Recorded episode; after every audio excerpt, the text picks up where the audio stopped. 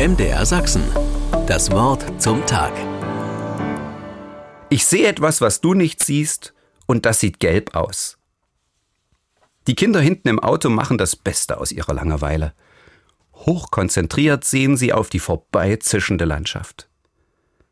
Einer pickt sich einen markanten Punkt heraus. Ein Schild, ein Dach am Horizont, ein Auto, das vorausfährt.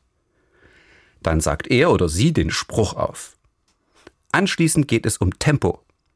Ist es dies oder das oder etwas ganz dort hinten?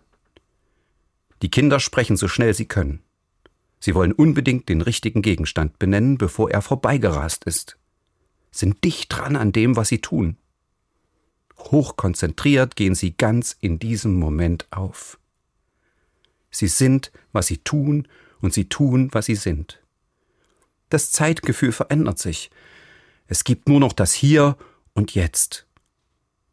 Die Kinder sind im Fluss, im Flow, wie man heute sagt.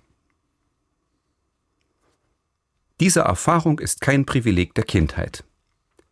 Sie gibt es auch beim Lernen, beim Arbeiten, beim Reden. Dann entstehen mit großer Leichtigkeit die besten Ergebnisse. Künstlerinnen und Erfinder haben in solchen Momenten ihre kreativen Eingebungen. Sie würden anschließend sagen, bisher unbekannte Möglichkeiten in mir haben sich gezeigt. Ich habe mich konzentriert und hart gearbeitet. Aber es bleibt das Gefühl, mir ist auch etwas zugeflogen. Mir kommt ein Gedanke des christlichen Denkers Meister Eckhart in den Sinn. Der war Ende des 13. Jahrhunderts Mönch in Erfurt. Für ihn war ein kreatives Ereignis, eine wahre Erkenntnis kein Schritt ins Unbekannte, sondern ein Wiedererkennen. Er sagte, die Leute brauchen nicht so viel nachzudenken, was sie tun sollten, sie sollten vielmehr bedenken, was sie seien. Bevor wir denken, sind wir schon. Als Kinder Gottes tragen wir ein Bild des Vaters in uns. Es ist ein meist verborgener Teil von uns.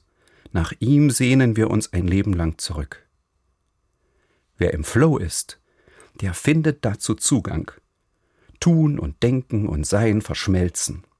Und das sind wunderbare Momente. MDR Sachsen. Das Wort zum Tag.